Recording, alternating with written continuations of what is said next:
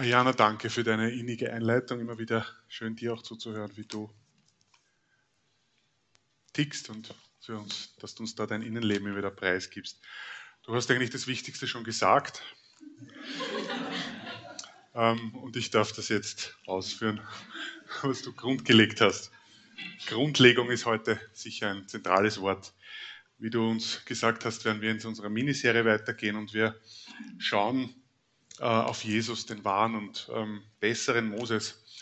Und wenn wir mitten in diese Geschichte hineinspringen, dann ähm, wollen wir uns, denke ich, drei, sollten wir uns drei große Parallelen anschauen, die wir zwischen diesen beiden Persönlichkeiten und zwischen diesen Charakteren erkennen. Und C.S. Lewis hat das erkannt und Ayana hat uns auch das schon angedeutet.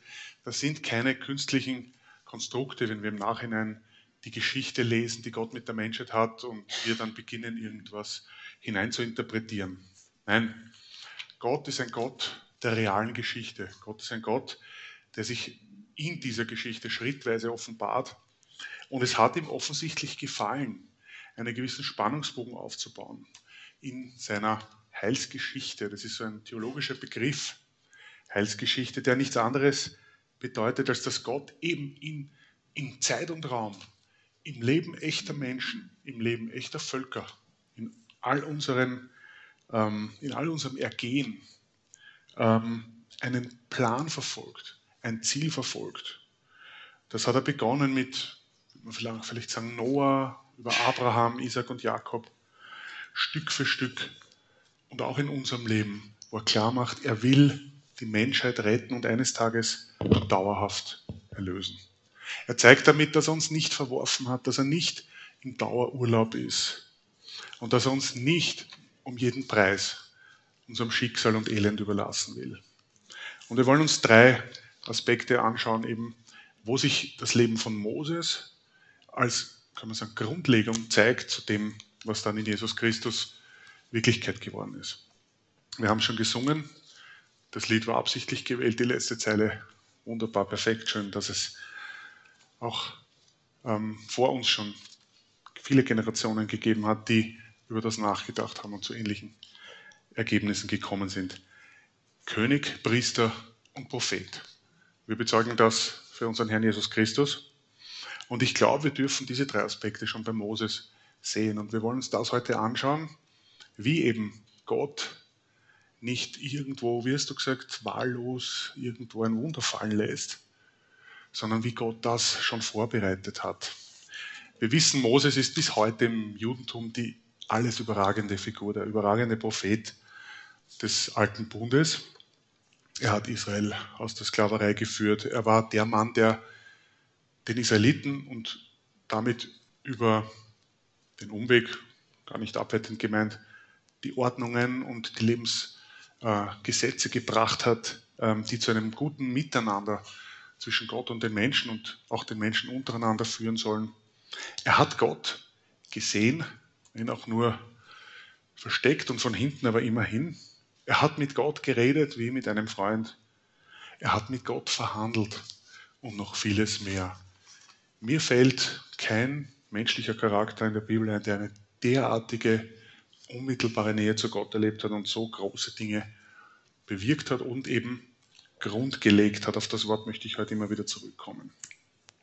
Moses und Jesus, König, Priester und Prophet. Schauen wir uns den Moses einmal in seiner Funktion als König an.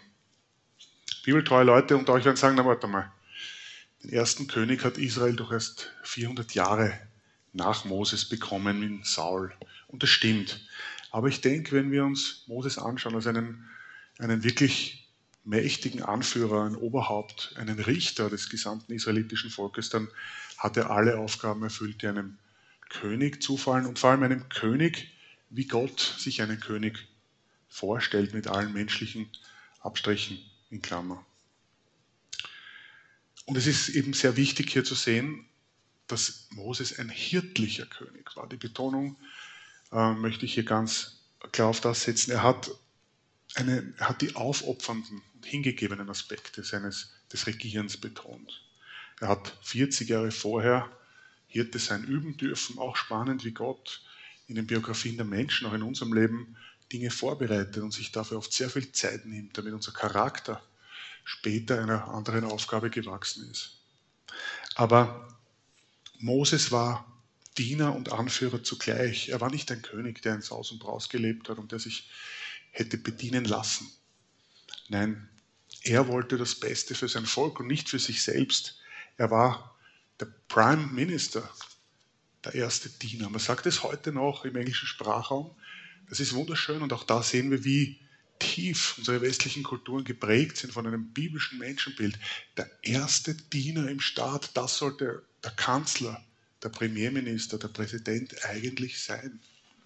Umso schockierender ist es, wenn unsere menschlichen Regenten diese Prinzipien oft verraten. Und das entrüstet uns zu Recht, aber das ist nur eine Randnotiz. Moses hat sogar sein Leben ähm, weniger geachtet als seine Liebe und seinen Dienst zu seinem eigenen Volk. Ich lese euch nur ausschnitthaft heute immer wieder Dinge aus, aus dem Buch Exodus vor. Das ist wirklich sehr zu empfehlen, das immer wieder zu lesen, aber ist alles schon äh, begegnet. Wir lesen Exodus 32, 31 und folgende zum Beispiel folgendes. Darauf kehrte Moses zu Jahwe zurück und sagte, ach, dieses Volk hat eine schwere Sünde begangen.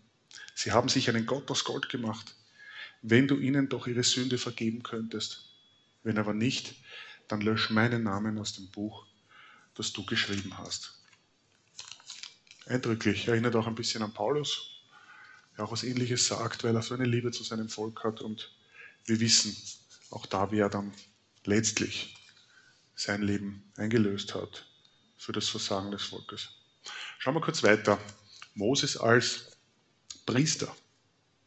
Auch da wird man auf den ersten Blick sagen, warte mal, Moses war kein Priester im Sinne von so wie es dann die Familie Aarons war, die am Allerheiligsten und Heiligtum gedient hat und später dann in der Sukzession der Leviten, die aus der Familie Aarons gekommen sind, am, im, im, Tempeldienst unterwegs waren. Aber auch da möchte ich ähm, doch eine, eine Beobachtung unterstreichen, dass ich sage, Moses hat hier als erster Dinge gemacht, die dann später im Allerheiligsten oder im Heiligtum und im Tempeldienst den aaronitischen äh, Priestern zugefallen sind. Ganz allgemein, das wissen wir, ein Priester hat Vermittlerfunktion zwischen Gottheit und Volk. Und wenn ich einen Vermittler zwischen zwei Parteien brauche, dann, dann sieht man schon, dass da irgendwas nicht in Ordnung ist. Das ist eine Trennung. Da gibt es eine Distanz und es braucht dann jemanden, der zwischen den beiden Parteien vermittelt. Wir kennen das auch aus der Politik, ein Stück weit in der Diplomatie, wo man versucht, zwischenstaatlich ins Gespräch zu kommen. Oder vielleicht in einem recht jungen Berufsbild auch des Mediators, der Mediatorin, der versucht, zwei zweite Parteien zusammenzubringen und zu übersetzen, was der jeweils andere meint. Und so liegt, wie wir wissen, auch in unserer Beziehung zu Gott von Anfang an leider irgendwo eine Beziehungsstörung und eine unüberwindbare Kluft vor. Es braucht ein anfänglich sehr kompliziertes und sehr unpersönliches Zugangssystem, wie der Mensch sich langsam wieder einem heiligen Gott nähern kann. In der Summe nennen wir das eben den alten Bund, den Sinai-Bund, den Bund des Gesetzes und viele andere Beschreibungen dieses Systems, das Gott wieder etabliert hat, um, wo wir wieder zurückgehen in sein geschichtliches Handeln, wo er klar macht, nein, ich lasse euch in eurem Elend nicht allein, ich schaffe einen Weg, dass ihr auch in eurer Verlorenheit euch trotzdem wieder, wenn auch sehr kompliziert anfänglich, mir nähern könnt. Moses tritt also in einer priesterlichen Funktion, denke ich, darf man sagen, laufend vor Gott für das Volk ein. Er, wie wir gelesen haben, bietet sogar sein Leben eigentlich im Austausch für das verwirkte Leben des Volkes an. Das sehen wir ja eben sehr dramatisch an dieser Episode mit dem goldenen Kalb. Israel hat kurz davor mit Gott schon einen Bund geschlossen und die Tinte der Schriftrolle, die dann gemacht wurde, war wahrscheinlich noch nicht mal trocken und mach uns einen Gott, den wir sehen und den wir, hinter dem wir herziehen können, sagen die Israeliten zu Aaron und er macht's. Und so sind wir alle wahrscheinlich ein Stück weit. Also entrüsten wir uns nicht zu so sehr wieder über die Israeliten, aber trotzdem, es hat hier gleich zu Anfang wieder jemanden gebraucht, der das Ganze wieder flickt. Exodus 32, Vers 9 und folgende lesen wir von dieser Episode. Da sagt Gott zu Moses, ich habe gesehen, wie eigensinnig dieses Volk ist. Lass mich jetzt meinen Zorn über sie ausschütten und sie vernichten. Dafür werde ich dich zu einem großen Volk machen. Doch Moses flehte Jahwe seinen Gott an und sagte, O Jahwe, warum willst du deinen Zorn über dein Volk ausschütten, das du eben erst mit großer Macht und starker Hand aus Ägypten herausgeführt hast?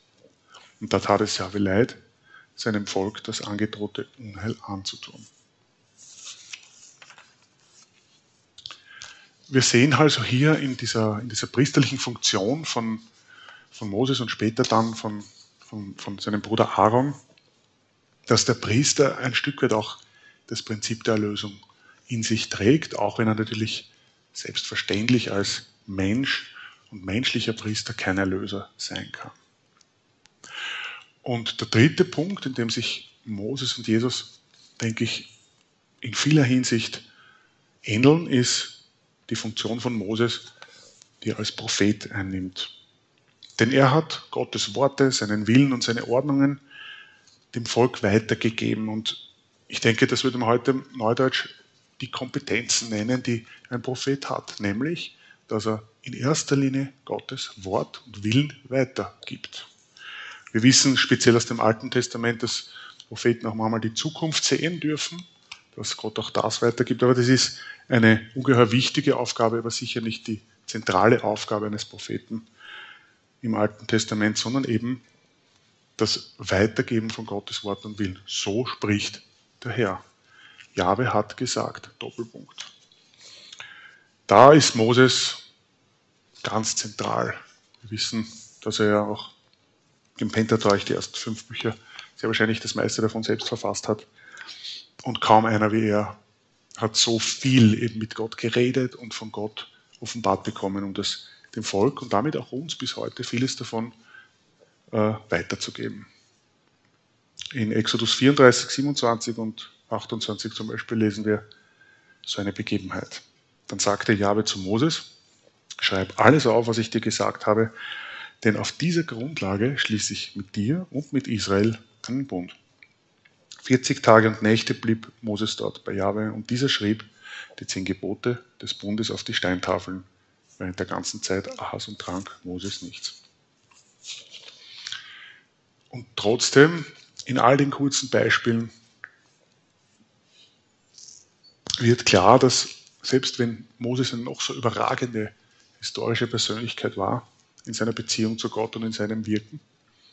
In der Heilsgeschichte, wie wir gesagt haben, dass auch an seiner Biografie klar wird, dass er ein fehlerhafter Mensch war, wie du und ich, und dass auch er eines Tages gestorben ist und dass auch schon rein an dem Tod sichtbar wurde, dass auch er einen Erlöser braucht, dass zwingend ein größerer einer kommen musste, der höher und weitreichender wirken kann als er selbst.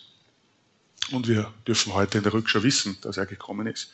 Mose selbst hatte eine prophetische Ahnung davon, als er gesagt hat, in Deuteronomium 18, einen Propheten wird Jahwe, dein Gott, aus deiner Mitte, aus deinen Brüdern für dich erstehen lassen, so wie mich. Auf ihn sollte hören. Gott hat es gesagt, pardon. Gott hat ihm das offenbart. Ich glaube, das darf man eindeutig auf Christus beziehen. Auch schon im aus damaliger Sicht in der Vorausschau. Wenn wir jetzt die drei Parallelen, König, Priester und Prophet, also von Moses nehmen, dann ist der nächste logische Schritt, dass wir uns anschauen, in welcher Weise Jesus Christus König, Priester und Prophet ist. Wir feiern bald Weihnachten, wir haben die Adventzeit und das ist auch der Sinn und Zweck, wenn man das so nüchtern sagen darf, von unserer Serie, um zu sehen. Noch einmal die Betonung drauf, Gott hat hier einen Plan, der sich über Jahrtausende Stück für Stück und unaufhaltsam erfüllt. Und wir haben, darf man sagen, die Gnade, heute mehr wissen zu dürfen als die Leute damals. Wir leben heute in einer fast völligen Erfüllung dessen, was Moses eben grundgelegt hat. Welche Prinzipien Gott durch Moses zur Menschheit gebracht hat, ursprünglich zu den Israeliten und später dann auch zu allen Völkern dieser Welt. Jesus Christus ist der König der Welt. Er ist als Mensch gewordener Gott der Prophet schlechthin. Niemand hat auf so überragende Art und Weise von Gott geredet, über Gott geredet und ähm, Gottes Willen, Gottes Denken weitergegeben. Wir haben seine Reden in den Evangelien und auch in allem, was daraus gefolgt ist, denken wir zum Beispiel an die Bergpredigt oder andere monumentale Reden und Aussagen von Jesus. Aus Zeitgründen werde ich mir heute mit euch aber nur den dritten Teil oder dritten Aspekt seiner, seines großen Dienstes an uns Menschen anschauen, nämlich Jesus Christus als Priester oder besser noch gesagt als Hohepriester.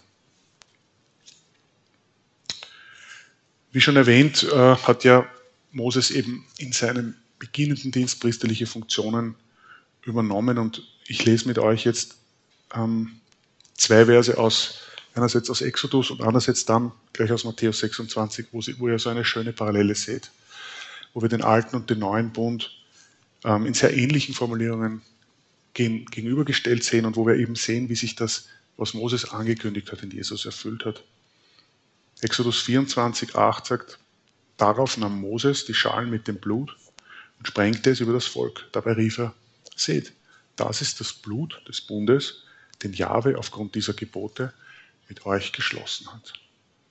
Und in Matthäus 26, bei der Einsetzung des Abendmahls, sagt Jesus, das ist mein Blut, das Blut des neuen Bundes, das für viele zur Vergebung der Sünden vergossen wird.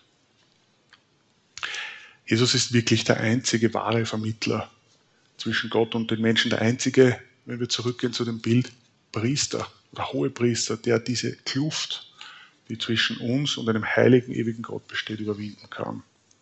Und das hat er gemacht. Und der ewige Gott, auch das dürfen wir mitfeiern zu Weihnachten, wie noch der Höhepunkt erst zu Ostern, dann wieder im Kirchenjahr sozusagen auf uns zukommt, hat sich eben auch nicht gescheut, sein Leben als Lösegeld zu geben und das ein für alle Mal ähm, zur Überwindung dieser Kluft führt. Jesus ist in dem Sinn der Hohepriester schlechthin und zugleich auch der letzte Hohepriester. Es braucht keine menschliche Vermittlung mehr, es braucht keine Tieropfer mehr. Wir haben durch diesen großartigen Priester jetzt freien Zugang zu Gott und wir wissen als protestantisch geprägte Christen, fußt hier auch der Gedanke des allgemeinen Priestertums. Dadurch, dass wir Zugang zu Gott haben, sind wir sozusagen auch Priesterinnen und Priester, einfach weil wir zu Gott hin dürfen. Nur vermitteln wir jetzt nichts mehr für andere, sondern wir gehen selber in die Gegenwart, in die geistliche Gegenwart Gottes im Gebet und auch hoffentlich in der Gemeinschaft, in der Gemeinde. Und Gott hat nicht das Leben von Abraham und Isaac oder Isaac gefordert, wie wir auch vor drei Wochen gesehen haben, auch nicht von Moses. Er ist nicht eingegangen auf das Angebot von Moses, wo er gesagt hat, dann lösch meinen Namen doch lieber aus, anstatt dem des Volkes. Nein, ich muss kein großes Volk. Nein, auch das hat Gott nicht einmal richtig ernst genommen, kommt mir vor, wenn ich diese Stelle lese. Nein, ähm, er hat auch dein, mein Leben nicht gefordert als Lösegeld für all das Übel und Böse, das wir in dieser Welt mit bewirkt haben, sondern einzig und allein einen ebenso schon ganz am Anfang grundgelegten Plan, sein eigenes. Ich möchte ähm, zum Ende schon fast kommen und mit euch Hebräer 8, 6 bis 12 lesen. Auch da, und das werde ich gar nicht groß kommentieren jetzt, lasst den Text auf euch wirken. Da sehen wir diese wunderschöne Erfüllung, darf man sagen, von dem Königtum, dem Priestertum und dem Prophetentum äh, in Jesus Christus. Aber jetzt hat er, Jesus Christus, unser Hoherpriester, einen weit höheren Dienst erhalten. Er ist ja der Vermittler eines viel besseren Bundes geworden, der sich auf viel bessere Zusagen stützt. Hätte der erste Bund keine Mängel gehabt, so wäre kein zweiter nötig gewesen. Denn Gott tadelte sein Volk, als er sagte, es kommt die Zeit, in der ich mit dem Volk von Israel und dem Volk von Juda einen neuen Bund schließe. Er wird anders sein als der, den ich damals mit ihren Vätern schloss, als ich sie bei der Hand nahm und aus Ägypten herausführte. Denn diesem Bund sind sie nicht treu geblieben und ich habe auch nicht mehr auf sie geachtet, spricht der Herr. Der neue Bund, den ich dann mit dem Volk Israel schließen will, wird so aussehen. Ich werde ihnen meine Gesetze in Herz und Gewissen schreiben. Ich werde ihr Gott, und sie werden mein Volk sein. Keiner muss da noch seinen Mitbürger belehren und niemand zu seinem Bruder sagen, komm und lehre den Herrn, lerne den Herrn kennen. Denn alle, vom kleinsten bis zum größten, werden mich bereits kennen, weil ich gnädig in ihrem Unrecht umgehe und nie mehr an ihre Sünden gedenke. Wir haben in dem Kontext sicher die, die Gnade der Spätgeborenen, kann man sagen, dass wir alles das ähm, wissen dürfen und in diesem neuen Bund schon leben. Ich hoffe, dass die drei Vergleichsebenen König, Priester und Prophet aus der Sicht von Moses und aus der Sicht von Jesus Christus ähm, klarer geworden sind für euch und dass es nicht nur eben ein Konstrukt ist, ein aufgesetztes, sondern der Titel dieser Predigt und die Idee ähm, tatsächlich ihre Berechtigung hat. Wir feiern in zwei Wochen Weihnachten und damit die Ankunft und die, wie hast du gesagt, die zentrale, das zentrale Geschehen der Menschengeschichte, die Inkarnation von Gott, die Menschwerdung von Jesus Christus, der als demütiges, verletzliches, bedürftiges Kind gekommen ist, um alles das zu erfüllen, was Moses grundgelegt hat und was noch viel vorher, viel weiter vorher Gottes Wille war. Wir sehen,